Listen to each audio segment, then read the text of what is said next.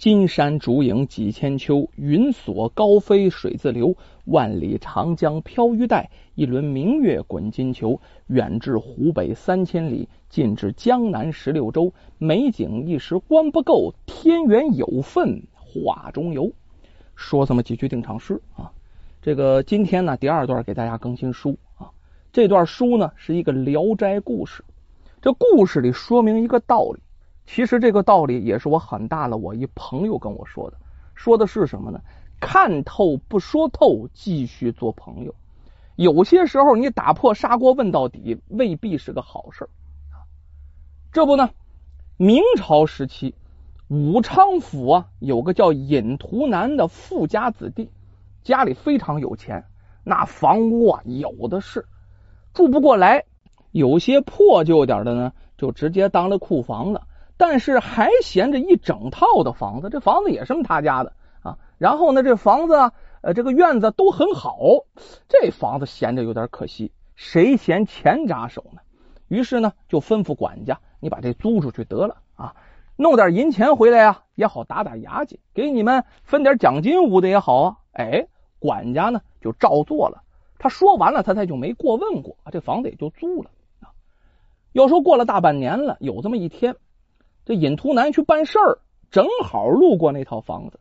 哎呦，知道是自己家的房子，多瞅几眼。这时候一看呢，门口站着一个衣着华丽的一秀才打扮模样的人。这一问呢，正是在这租房子的人。两人交谈了几句，尹图南觉得这可不是个凡人。这秀才啊，谈吐文雅，气度不凡。哎呦喂，这样的人能住我的房子呀？不免有点惊奇。要说啊，在这武昌府，我的学问就算不错了。没想到又来了这么一个秀才，比我还要强啊！真不错，真不错，真好，真好。回家以后呢，尹图南就对妻子把这事给讲了。哎，这妻子也挺好奇，想看看那家里哎什么摆设啊？这这这谈吐不凡呢？这家里有没有钱呢？有没有妻室？什么女人挺八卦。要说尹图南呢，也想知道。怎么知道呢？哎，于是派着心腹丫鬟机灵点的，假装呢这东家去送点礼物啊，然后呢探看探看家里的情况。这丫鬟领命了，就去了秀才家里了啊。咱就说秀才租那房子，也就尹图南那个房子。哎呦，一进门，女人进来了，当然得是女眷接待。他就发现呢，哎呦，秀才这老婆，好家伙，美若天仙。这简直就跟仙女一样，而且谈吐不凡啊！那个腰身、那个脸、那个眉毛、那个眼儿，这简直是这无法形容，太好看了。而且这摆设，丫鬟看傻了，奢华异常啊！你说吧，多少东西这丫鬟也见过啊？这尹图南家里也不错呀，这家里都有比这强太多了。按丫鬟形容，而且院中的花草树木啊啊，衣物器具从来都没见过，异常奢华。这丫鬟回来一说呀，哎呀，这尹图南夫妇两个人算是绝了劲了啊！猜不透啊，这秀才是什么来意呀？啊，怎么都得弄清楚啊！哎，这好奇之心呢，又是更甚了一步。这下尹图南得亲自出马了啊，带着蒙名帖啊去拜访，想进去一探虚实啊。可是碰巧这天秀才不在家。你说人家秀才不在家，问着女眷在家，那不行，我进去瞅瞅。哎呀，正好嫂夫人在家呀，啊，咱们进进去好好聊聊吧。这这那当年没有这个，啊，这就太无理了啊！不在家，那只能这个东西放下啊，见面礼放下，转身就回来了。要说有这规矩，你呀碰着这主人不在家了，是不是呢？那主人必须要回访。第二天上午，要说这个秀才啊，真是懂事儿。听说头一天呢，房主来了，来看自己。那自己必须得回拜呀！这秀才啊就带着礼物回拜。尹图南从名帖当中得知，那名帖当中得有名字，就跟现在名片一样，得有名字吧？这秀才的名字叫于德啊。交谈之间，尹图南就问起于德的家世。这于德呀，说的不清楚，含糊其辞。就问你，你老家哪的啊？南面，南面，南面。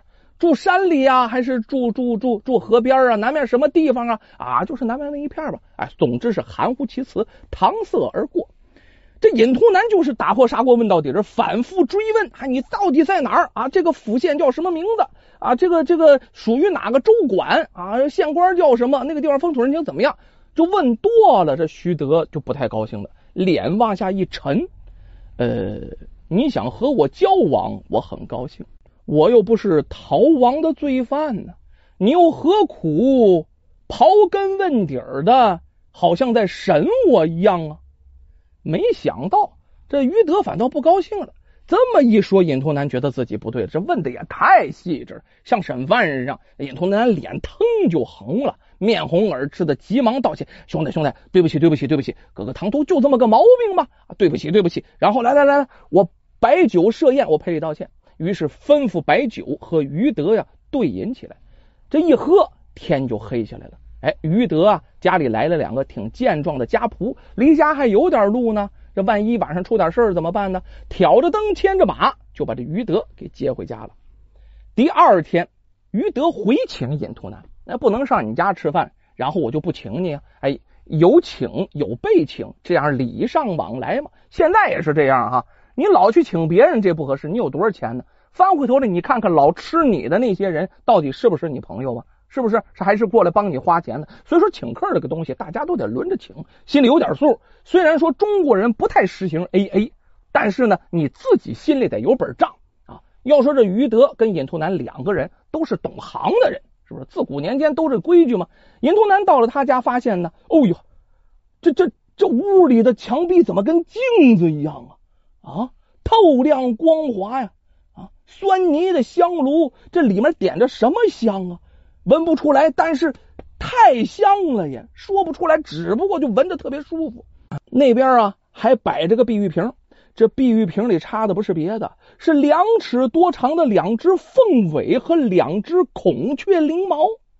水晶瓶还有呢，里面啊插着两尺多高的花束，这花束特别奇特，你不知道叫什么名啊？花枝倒垂，花朵含苞待放。这花瓣就像收着翅膀的小蝴蝶一样，花蕊就像蝴蝶须子。尹图南傻了，赞叹不已。我这进了门了，我是升了天了，这分明是人间仙境啊！你别说富豪乡绅了，皇上家估计也是自叹不如，也赶不上这个呀。啊！过一会儿，酒菜摆上。要说头一天，尹图南招待。那二十多个菜，山中走兽，云中雁，陆地牛羊，海底鲜呐。那招待这样的朋友得上好菜。可是今天啊，这于德家里啊，就八个菜啊，就八个盘子。但是你再看，你说是八个菜也好，你说是八个艺术品也好，全都是精良制作。怎么做的啊？看不出来，什么东西做的不知道。这尹图南没见过这样的美味佳肴啊！一吃的太得味了，好家伙呀！这基本上就是赴了蟠桃盛宴了。那为了助兴，这于德就命令童子击鼓传花，咱行个酒令吧。花到哪，咱咱们咱咱们就谁喝呗。没想到他家这击鼓传花可不一样了，鼓声一响，嘣嘣嘣嘣嘣嘣，鼓这一响啊！咱不说有个花树吗？花树上的花朵就微微的颤抖，嘣嘣嘣，嘣嘣嘣，嘣嘣嘣，啊，开始一个个的绽放，啪啪啪就打开了。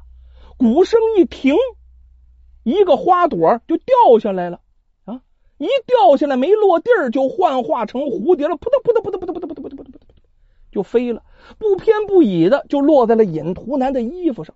这徐德哈哈大笑，哇哈哈哈哈，拿起啊大酒杯斟酒啊，这酒刚斟满，这蝴蝶就飞走了。明白了，这杯酒尹图南得喝。尹图南高兴，没见过这个，啪一下把这大酒杯里面的酒可就给喝了。喝完这个酒啊，尹图南哈哈大笑，觉得这个击鼓传花太有意思了啊。童子看他把酒喝完了，又开始敲鼓。嘣嘣嘣嘣嘣嘣嘣嘣，鼓声一停，这次啊，从花树上飞下来两只蝴蝶，又落在了尹图南的帽子上。尹图南豪爽，这个咱不能不喝呀，是不是？那击鼓传花，愿赌服输。又喝了两大杯。第三次击鼓，鼓声一停，那蝴蝶出来的更多了啊，没数，咕噜咕噜咕噜咕噜咕噜，全飞出来了。两个人的衣服、帽子上都落满了哈。这童子乐的腰都直不起来了，然后开始数数。尹图南身上落了九只，于德身上落了四只，那就来吧。尹图南喝了九大杯呀，这徐德呀喝了四大杯。你想这么一灌酒，这尹图南有不醉的吗？但是又不想走，勉强着撑着，又喝了三杯。之后啊，再不走不行了，再不走就失态了，告辞而去。有了这回的交往啊，这尹图南觉得这于德不简单啊，绝对是个奇人呐啊！就到处吹，逢谁跟谁讲，啊，这个于德很厉害，于德家里了不得，于德家里是仙境。要说于德本来不愿意交往，村里人谁家有个红白事的，本来都来请他啊，大家都去凑凑份子啊，于德从来不理不睬，他也常常闭门不出啊。听说了于德家里的神奇啊，这村里人争相在门口就来拜访，没事上你这来蹭个饭呢，跟你聊聊天啊，看看你家什么样啊。于是这于德家里原来非常清静，现在可倒好啊，宾客满座，热闹非凡啊，简直啊成了旅游景点了。要是这于德不厌其烦，最后实在是受不了了啊啊，后来的钱我不要了，房子就退了。带着一家子就搬走了，对着尹图南说呀：“我住在这里呀，啊，就是想找个人生地不熟的地方，就是想图个清静。可是被你这一传开，实在是不胜其扰，只好搬到别处去了。”这尹图南再不舍，这于德坚决不从，带着老小一夜之间就全都搬干净了啊！这于德走后啊，这尹图南按道理说去验验房呗，然后打扫打扫呗，结果进去一看，不用打扫。一尘不染啊，比他交房的时候还干净呢。东西是全部搬走了啊，但是呢，在屋后就剩下一件，一个什么呢？一个小白石水缸，这水不算多，大约呢也就装一石水，就几瓢水吧。尹图南拿回家去装满了水，养了几条红色的鱼，哎，也没在意。可是这一过就过了一年了，按道理说也没有什么循环水设施啊。也没喂啊，他就忘了这回事可是这水缸里的水仍然清澈无比，那小鱼儿还游呢，特别健康。要说有这么一天，他这仆人也不对，修理房屋的时候啊，哎，搬动石块，一时失手，就把这水缸给打碎了。哎呦，当时这尹图南这生气啊，可是跑到眼前一看，哎呀，这水就跟凝固了一样，还是那个水缸的样子，没流出来啊。就好像水缸还在，用手一摸，软绵绵的，把手就能伸进去啊！水顺着手啊才能流出来呢。哎，拔出手，水又合拢了。这尹图南特别惊奇，这是个宝贝啊！啊！过了一段时间，一天夜里，这水呀就结成了冰晶状啊，就好像是一个冰坨似的。可里面的鱼还在游动。这尹图南就视这一坨水，这一坨冰晶视为珍宝，藏在家里啊。除了儿女和女婿这亲戚之外，谁也不让看。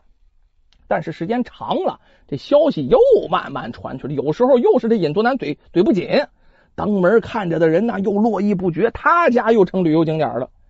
转眼到了腊月，一天夜里，水晶突然化解为水，流了一地红鱼，也不翼而飞。那些水缸的碎片呢？尹图南当宝贝一样的都收集起来了，一直保存着。咱说有这么一天啊，来了一个道士，也不知道从哪儿知道的，这尹图南家里有宝贝的事就找到了尹图南索要这些碎片。尹图南拿出一片给他看，道士可认识，哎呦，这不是龙宫里装水的器具吗？尹图南又讲述了刚破后水不流出的奇异景象。这道士说：“哎呀，这也正常。刚虽破，但他的魂魄还在，魂魄装着水，故此不会流出。”这尹图南接着问：“这么说来，这于德秀才是龙宫里偷跑出来的龙子龙孙喽？”这尹图南还是毛病，打破砂锅问到底。可是这道士笑了笑：“哎，你还是喜欢刨根问底儿啊。”可须知天机不可泄露啊！这一下就把这尹图南给噎回去了。道士转身要走，走的时候啊，特别真切的恳请尹图南，你能不能送我一个碎片？这尹图南问呢，这玩意儿有什么用啊？哎，这道士想了想，你又是问这些问题，得了，告诉你吧，可以拿来炼药，拿来炼药啊。虽说不能长生不老，但是呢，对身体也大有益处啊。于是尹图南这一下不再追问了，送了他一片哎，这个碎片，倒是欢天喜地的转身离去。那么那位说，你说了半天，这于德秀才到底是不是龙子龙孙？是不是从龙宫出来的呢？列位，我说什么呢？有些时候啊，千万不要打破砂锅问到底，因为这天机不可泄露。